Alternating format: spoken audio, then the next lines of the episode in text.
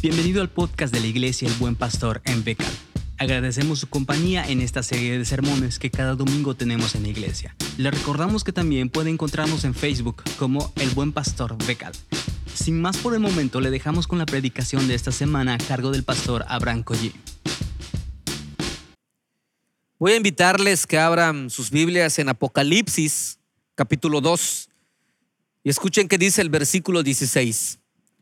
Por lo tanto, arrepiéntete. De otra manera, iré pronto a ti para pelear contra ellos con la espada que sale de mi boca.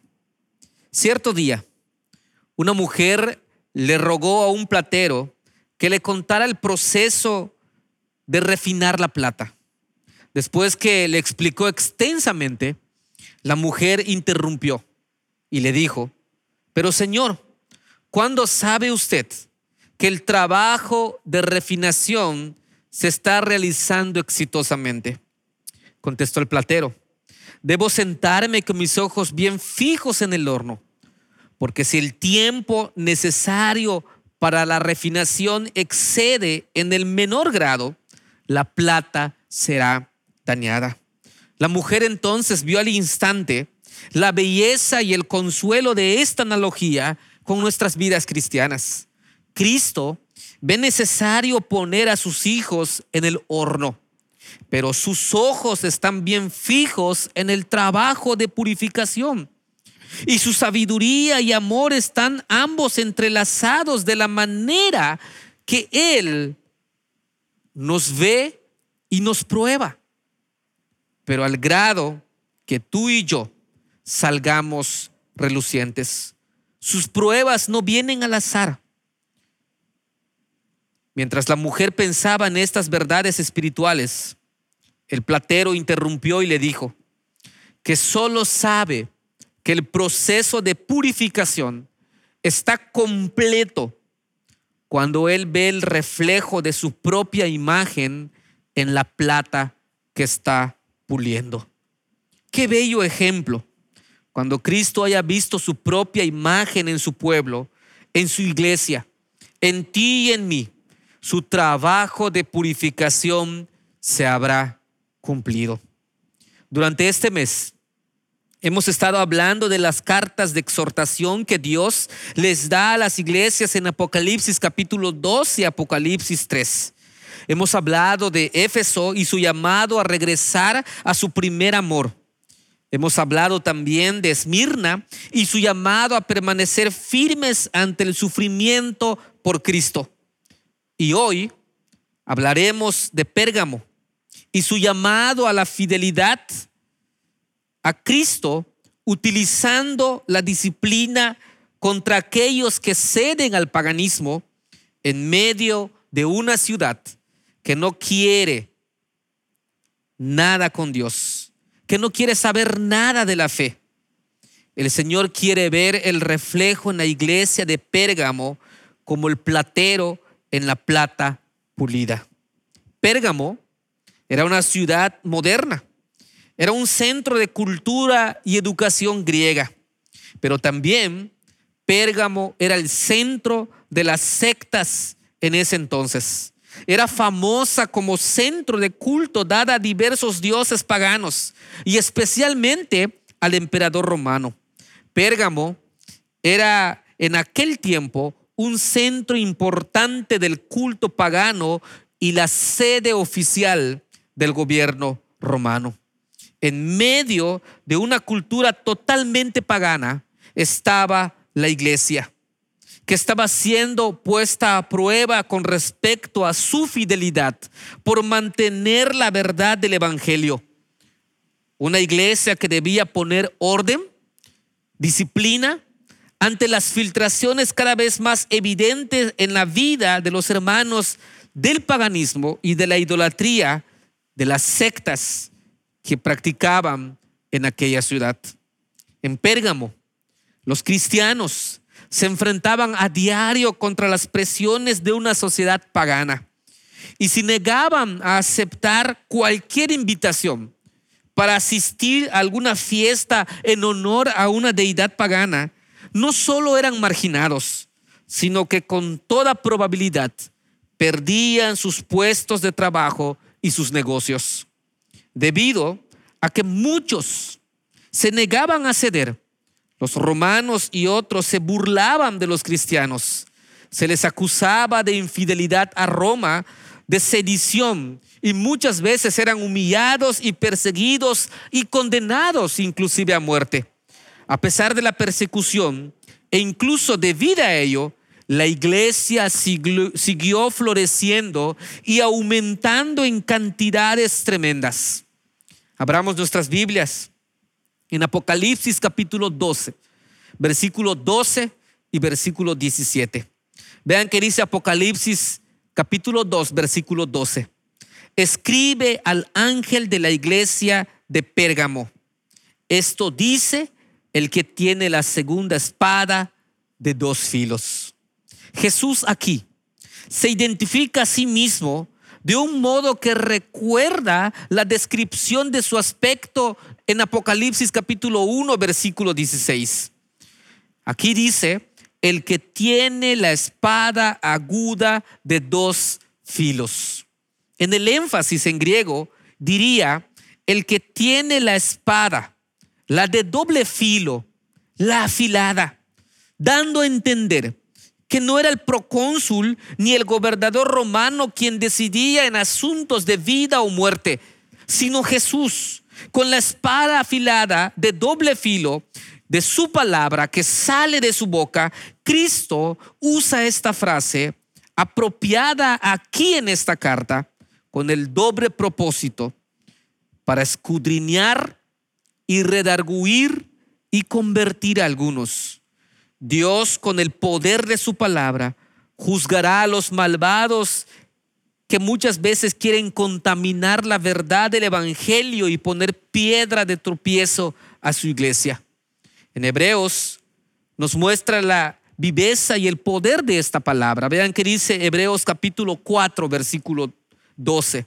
Ciertamente, la palabra de Dios es viva y poderosa y más cortante que cualquiera espada de dos filos, que penetra hasta lo más profundo del alma y del espíritu, hasta la médula de los huesos, y juzga los pensamientos y las intenciones del corazón. Después de esta presentación de quién es Jesús en medio de la iglesia, Apocalipsis capítulo 2, versículo 13 dice, sé de dónde vives, ahí donde Satanás tiene su trono. La palabra sé, la palabra conozco, describen que Jesús está plenamente consciente de la situación en Pérgamo. Jesús les recuerda que Dios los había sacado de su ambiente pagano para que fueran un pueblo diferente a los demás. Y Pérgamo era el centro para el culto al emperador. Por eso recibe el nombre del trono de Satanás. A pesar del paganismo que los envolvía, la iglesia se había mantenido leal. Incluso, dice el versículo, aunque uno de sus miembros, Antipas, había sido martirizado por su confesión del Señor Jesús, aún en medio de una cultura totalmente opuesta a los ideales bíblicos, Pérgamo mantenía su fidelidad. Y a pesar de las dificultades que soportaban los cristianos en Pérgamo, permanecieron fieles a su Señor y Salvador, por lo que reciben la alabanza por seguir fieles al nombre de Jesús. Versículo 13 dice, sin embargo, sigues fiel a mi nombre, no renegaste de tu fe en mí cuando nosotros vemos en este versículo, retener el nombre de Cristo es rehusar a negar la fe, el evangelio de la cual Cristo es el autor. Probablemente algunos cristianos habían sido obligados a negar su fe bajo pena de muerte. La iglesia de Pérgamo entonces no estuvo dispuesta a negar a Cristo. Aun cuando los adoradores de Satanás martirizaron a uno de sus miembros, ellos siguieron fieles. Nunca es fácil permanecer fiel en contra de las fuertes presiones y tentaciones de nuestra sociedad. No era fácil ser cristiano en Pérgamo. Los creyentes sufrían gran presión para acomodar su fe o para abandonar su fe. El versículo dice, donde vive Satanás. Jesús quiere dejar claro que mientras estemos en este mundo, como cristianos estaremos bajo esta presión para negar o para acomodar nuestra fe ante el paganismo, ante una cultura que no quiere vivir bajo los estándares de Dios, ante un estilo de vida que desea sacar a Dios de todas las áreas. Pero Dios nos recuerda que en Jesús somos victoriosos, ya que Él ha vencido al mundo. Este Jesús, quien murió y resucitó para darnos vida, comparte el triunfo con sus seguidores, quienes salen del mundo, de la vida de pecado, donde son rescatados por la espada de dos filos, que es la palabra de Dios, ya que esta palabra no está ni nunca estará encadenada, es viva y es eficaz. A Dios gracias que en medio de este tiempo podemos contar con su compañía y la seguridad de que en Él somos vencedores sobre las presiones de este mundo posmoderno. Vean que dice el versículo 14. Pero tengo unas pocas cosas contra ti, que tienes ahí a los que retienen la doctrina de Balaam, que enseñaba a Balac a poner tropiezo ante los hijos de Israel, a comer de cosas sacrificadas a los ídolos y a cometer fornicación. Ahora Jesús pasa a censurar algunas debilidades de la iglesia en Pérgamo. El versículo dice que tienes ahí o que toleras a los que se aferran, a los que retienen la doctrina de Balaam la falta de resistencia a la enseñanza y conducta dentro de la congregación es algo que debían corregir. Esta iglesia necesitaba disciplinar a algunos de sus miembros, ya que las enseñanzas estaban seduciendo al pueblo de Dios y los estaban llevando a la idolatría y a la inmoralidad los estaban apartando de Dios, descuidaron la disciplina, olvidaron que el deber del cristiano es interesarse también por el bienestar de la iglesia entera. Muchos de la iglesia habían asistido a las fiestas paganas y muy probablemente participaron en las inmoralidades que caracterizaban estos banquetes y su influencia estaba corriendo como cáncer en un cuerpo sano, por lo que debían tomar medidas radicales antes de que sea demasiado tarde. Lo mismo había sucedido con los hijos de Israel en los días de Balaam. Pérgamo también tenía a sus balamitas y también a los nicolaitas.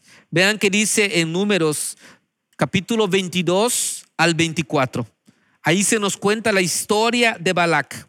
Balac fue un rey muy temido por muchos israelitas que viajaban a través de su país. Entonces él contrató a Balaam para maldecirlos. Balaam al principio se negó, pero ante una oferta de dinero cambió de parecer. Y más tarde, Balaam influyó en los israelitas para que adoraran ídolos para que cometieran adulterio con mujeres madianitas, para que comieran carne ofrecida a los ídolos y para que adoraran a dioses paganos. Aquí Cristo estaba reprendiendo a la iglesia de Pérgamo por tolerar a quienes como Balaam y los nicolaitas estaban apartando a su pueblo de él, con un estilo engañoso de vida que ingresando enseñanzas y prácticas dentro de la iglesia estaban apartando al pueblo de la verdadera adoración a Dios. La iglesia no debía permitir esto, debía arrepentirse y debería actuar. El versículo 16 dice, por lo tanto, arrepiéntete, De otra manera, iré pronto a ti para pelear contra ellos con la espada que sale de mi boca. La espada que sale de mi boca. En Números capítulo 22, versículo 23, la alusión a la espada desenvainada con la cual el ángel del Señor se enfrentó con Balaam cuando iba para maldecir a Israel, es la espada por la cual él y los israelitas seducidos al fin cayeron. Y esa misma espada que sale de la boca del Señor también es la que purgará a la iglesia con su palabra de juicio. Segunda de Tesalonicenses capítulo 2 versículo 8 dice, entonces se manifestará aquel malvado a quien el Señor Jesús derrocará con el soplo de su boca y destruirá con el esplendor de su venida. Los verdaderos creyentes son llamados a arrepentirse y su arrepentimiento debe de reflejarse en expulsar a los malos maestros de en medio de ellos. En caso contrario, dice que el Señor mismo pelearía contra estos hombres malvados que estaban enfermando la iglesia. El versículo 17 dice, el que tenga oídos, que oiga lo que el Espíritu dice a la iglesia. Al que salga vencedor, le daré del maná escondido y le daré también una piedrecita blanca en la que está escrito un nombre nuevo que solo conoce el que lo recibe. Aquí nos dice que el vencedor en Pérgamo puede ser el Hijo de Dios que rehúsa tolerar las malas enseñanzas en la iglesia local. Y este iba a recibir el maná. Y este maná denota el alimento celestial que reciben los creyentes fieles en contraste con los alimentos ofrecidos a los ídolos. Así como Dios proveyó maná de los cielos para los israelitas que viajaban a la tierra prometida para su sostenimiento físico, Jesucristo también, como el pan vivo, da alimento espiritual que satisface nuestra hambre profunda.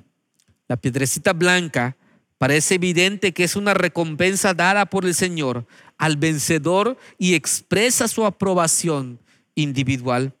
En una situación de prueba, la iglesia de Pérgamo no negó la fe, ni por apostasía, ni por ceder a fin de evitar la cruz.